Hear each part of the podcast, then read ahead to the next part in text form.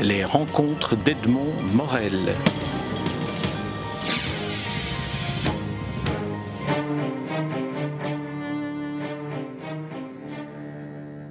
Vermeulen, je suis très heureux de, vous rencontrer à l'occasion de la publication chez Champaka d'un livre d'art automotive, un livre qui, en quelque sorte, raconte à travers les dessins et les graphismes, les illustrations que vous avez réalisées, votre parcours d'artiste. Et ce parcours débute avec une première image qui est celle quasi du premier dessin que vous avez fait et de la première bande dessinée que vous avez fait dans les années 50, 58. Euh, alors comment, euh, comment avez-vous retrouvé ces, ces, bandes dessinées, cette histoire, ces dessins? Vous aviez conservé cela? Oui, oui, j'ai tout gardé. Euh, oui, oui, j'ai fait ça quand j'étais tout jeune. bon, je suis né juste après-guerre, alors j'avais 10 ans, 12 ans en 58. Et bon, comme tous les tous les jeunes, les gens de, enfin, de même génération, on était, on, euh, on a, enfin, on était, et comment on dit ça en français? Éduqué, élevé Éduqué, oui, oui, élevé avec les magazines euh, Tintin, avec les magazines Spirou. Et là, justement, euh, j'ai assez vite compris que je voudrais bien faire aussi de la bande dessinée. Et j'ai essayé de, enfin j'ai copié tout le monde dans tous les styles, les styles euh, sérieux de d'Hergé, de, de, de, Jacobs, de Jacques Martin, mais aussi après, euh, un, tout petit peu après, vers les années 58, plutôt euh, Franquin et, et les dessins de humoristique, euh, une autre trait. Alors j'ai appris tout à, faire de la bande, de faire, en faire pendant euh, ma jeunesse, faire de la bande dessinée. Et ça, c'était mon, rêve d'être un dessinateur de bande dessinée. Où, au début, c'était plutôt un peu style Jean Graton qui m'a vraiment marqué aussi très fort à l'époque. Euh, il a commencé en 57, je crois, avec avec euh, Michel Vaillant. Alors, quand on est jeune, quand on a 10 à 12 ans, ça, ça, ça, c'est vraiment. Hein, les voitures, euh, ça m'a vraiment frappé à l'époque. Euh, et j'ai dessiné ça tout le temps avant, que, avant d'aller à Saint-Luc, parce que comme j'étais toujours à la table pour, dans la cuisine, chez nous, à la maison, pour faire de la bande dessinée. Alors, d'ailleurs, je l'ai fait, mais je l'ai aussi gardé. Et je suis allé à Saint-Luc après, parce que mes parents ont dit, mais qu'est-ce qu'on fait avec un, type qui, ne fait que le dessin? Alors, je n'étais pas très fort euh, en mathématiques ou d'autres choses. Et je suis devenu évidemment dessinateur grâce à Saint-Luc, parce que bon, euh, à Saint-Luc, c'était tout à fait une autre, une autre époque déjà, les années 60, les années hippie, les années musique aussi. Mais bon, j'avais oublié un peu ma jeunesse avec mes, mes dadas euh, de ma jeunesse, euh, les voitures et la, bande dessinée. J'ai fait mes études artistiques euh, pendant six ans. Alors en 1970, j'ai commencé avec... enfin, je voudrais bien faire du dessin et essayer de vivre avec mes illustrations, mes dessins pour la presse, etc. Et voilà, j'ai démarré comme ça au début des années 70. Et 43 ans après, je continue à faire euh, des dessins, voilà. Mais surtout avec, quand j'ai l'occasion, avec des voitures. Alors, dans votre livre, vous, vous identifiez une période très courte euh, de 63 à 69 que vous appelez une période sans voiture, mais c'est une période pendant laquelle, j'imagine que c'est à Saint-Luc, vous abordez euh, Kandinsky, Klee, euh, Mies van der Rohe aussi, qui m'a un peu surpris dans, dans, l'énumération des personnalités que vous citez. Mies van der Rohe, dites-nous qui il était, cet architecte assez merveilleux. Mais justement, comme je, enfin, ma jeunesse, bon dessinée, Saint-Luc, c'était l'art. D'un coup, c'était d'autres choses. Là, j'ai appris de travailler différemment, plus avec euh, la petite plume euh, et l'encre de Chine, mais l'autre métier, l'autre matière, je veux dire, du fusain, l'aquarelle, différentes peintures, le grand format au lieu des petits, parce que je croyais qu'au début que les bandes dessinées ont été faits sur le même format que de l'impression. Euh, de l'impression dans les magazines ou dans les albums. Non, j'ai appris beaucoup pendant mes études à Saint-Luc, mais c'était tout à fait d'autres choses que euh, ma jeunesse. Alors d'autres choses que parce que faire de la, on fait pas des, petits méquets. Pendant les années 60 euh, à l'académie, enfin à Saint-Luc, on faisait pas des voitures non plus. Alors c'était tout à fait d'autres choses. J'ai appris beaucoup. Je, dois dire, je suis devenu un vrai dessinateur. Et comme j'ai toujours dessiné, beaucoup dessiné, j'avais déjà un certain, un certain métier. Alors avec toutes les, techniques que j'ai appris à l'école Saint-Luc, je suis devenu un vrai professionnel. Et quand je suis commencé en 70, euh, j'étais assez, assez bien. J'arrivais à, à, dessiner tout ce que j'avais dans ma tête déjà grâce à, Saint-Luc, je peux dire. Lorsqu'on parcourt euh, toutes, ces, années à travers ce livre, donc à travers, vos dessins, on, s'aperçoit qu'il y a, euh, et c'est un des, un des commentateurs qui le dit, euh, qu'il y a une certaine constance. Il y a le dessin, il y a des couleurs, il y a une imagination et il y a un humour, un humour visuel que vous parvenez tout le temps à glisser, comme si vous tourniez en dérision ce qui fait partie du rêve et de l'imaginaire des voitures que vous dessinez. Oui, enfin oui, l'humour, c'est oui, c'est important, mais c'est aussi parce que je travaille assez long sur un dessin. Je suis pas un dessinateur qui fait, qui a une idée dans sa tête et que je mette ça sur papier avec mes mains. Non, c'est une question de jouer euh, sur papier et de faire. Je fais, je commence à dessiner même sans avoir une idée, ni moins que j'ai un, projet ou j'ai un, sujet euh, que je dois faire contre un délai, etc. Ni moins que je, travaille comme ça.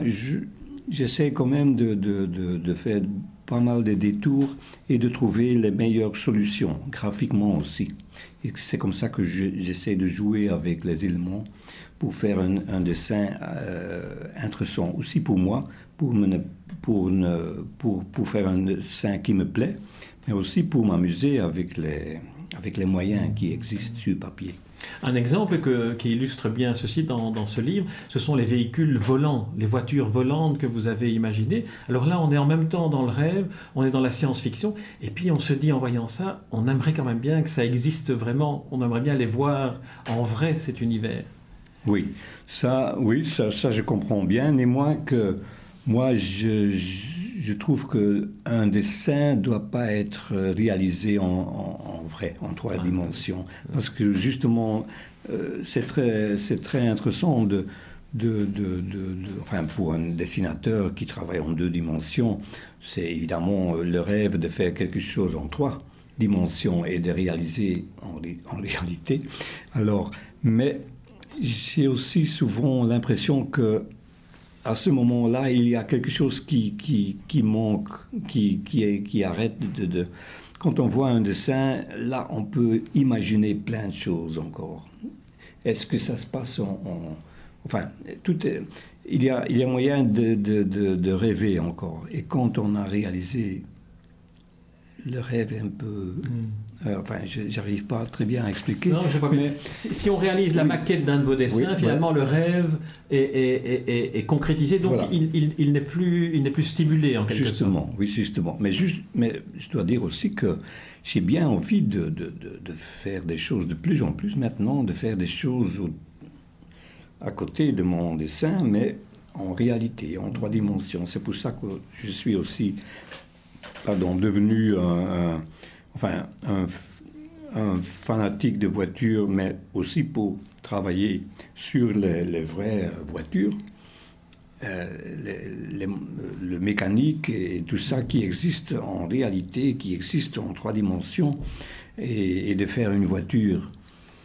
Ça, évidemment, c'est un rêve qui existe depuis longtemps, mais je ne crois pas qu'on a besoin de, voitures encore en plus.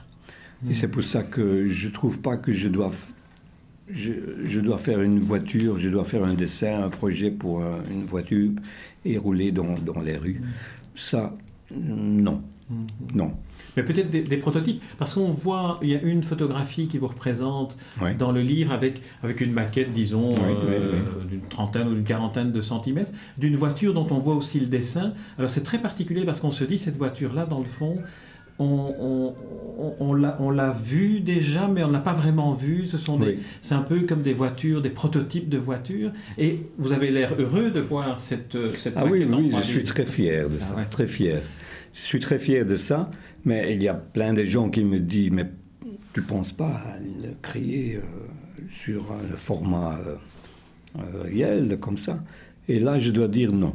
Mais faire des maquettes, évidemment, ça c'est aussi... Euh, enfin, ça reste très proche de tout ce qui était ma jeunesse, des maquettes comme ça, des voitures, des, jouets. C'est et comme j'étais inspiré par euh, des gens dans l'histoire dans l'histoire d'automobile, des gens comme voisins, d'autres grands créateurs des, voitures, c'était aussi des artistes à l'époque. Maintenant, ça n'existe plus. Alors, je veux bien m'inspirer de tout ce qui était fait à l'époque parce que je crois vraiment qu'on a fait des, plus belles choses sont déjà faites dans tout ce qui est voiture ou l'histoire d'automobile. Alors, quand je fais ça moi-même maintenant, c'est assez récent que, j'ai créé, cette voiture Nissiov, inspirée de, des, créations de Gabriel Voisin d'ailleurs. Euh, c'est pour ça que peut-être il y a quelque chose, enfin, euh, oui, il y a des relations avec des choses qui existent, mm. mais c'est quand même d'autres choses. Mais c'est parce que je m'inspire aussi de tout ce qui existe déjà. Vous dites d'ailleurs qu'un des nouveaux modèles prototypes de, de l'Audi, par exemple, est un modèle qui vous a, qui vous a inspiré. Et c'est vrai que quand on voit le, le, prototype Audi, on, on, dirait, tiens, ils, ils vous ont copié. Ah, d'accord, d'accord. mais non, mais justement, il y a de, temps en temps quand même, et l'Audi, quand on parle maintenant, c'était de 2000. Quand j'avais vu ça pour la première fois, je disais vraiment, waouh, waouh, oui, c'est ça que je voudrais. Ah, ça, c'est une voiture que j'aimais bien être dessinée moi-même. Mais, enfin, oui, il y a évidemment encore des gens euh, qui, qui, me surprisent avec tout ça. Et justement, euh, je connais bien ce monsieur, enfin, je ne connais pas, mais mais son nom est bien connu, c'est Freeman Thomas. Il était, euh, il était chez Audi à l'époque. Après, il était assez vite euh, allé chez Chrysler, enfin soit. Mais il, un, dessinateur très fort, mais aussi parce qu'on a vraiment réalisé le projet d'un dessinateur. C'est la voiture qui a été créée sur la table de dessin qu'on a réalisé. Et normalement, enfin, souvent on ne fait pas ça. On fait des, des, des, des, compromis avec euh, le public, euh, enfin, avec les, règles commerciales et de, sécurité et de tout ça. Et alors le projet euh, est, est, beaucoup moins fort qu'au début sur le dessin. Mais là, ils ont vraiment réalisé une voiture comme elle a, elle a été dessinée. Alors, Ça, c'est fort. Euh, vous, dites beaucoup de bien d'une des voitures qui était une voiture mythique qui est la Citroën DS. Mhm. Alors en quoi est-ce que cette voiture-là euh, vous, a, vous a fasciné, vous, avec votre regard d'artiste? Ah oui, la DS, ça c'est quelque chose de très spécial. Bon, justement, euh, elle a été présentée à Paris en 55, le salon de l'auto. Enfin, j'avais 10 ans, presque 9 ans. 9-10 ans, alors j'étais très sensible de tout ce qui était la modernité de, des années 50. Et la DS était vraiment très, très, très, très moderne, très extravagant, très, très, très différent de tout ce qui existait. C'était vraiment euh, formidable de voir ça et j'étais devant avec, avec ma bouche euh, grande ouverte. oui, comme on dit ça. Mais, mais ah, ça m'a vraiment frappé, ça. ça. Et euh, oui, il y a aussi Franquin, le dessinateur Franquin, qui a bien aimé, certainement. Mais il a aussi il y a, il qui, a, qui roulait en, DS. Ça, c'était très important aussi. C'était, bon, la voiture était dans, était dans, dans les rues, mais aussi dans, dans, dans la bande dessinée que j'aimais bien. Et ça, c'était très, très, très, très, très important. Enfin, très important pour moi. Et encore toujours,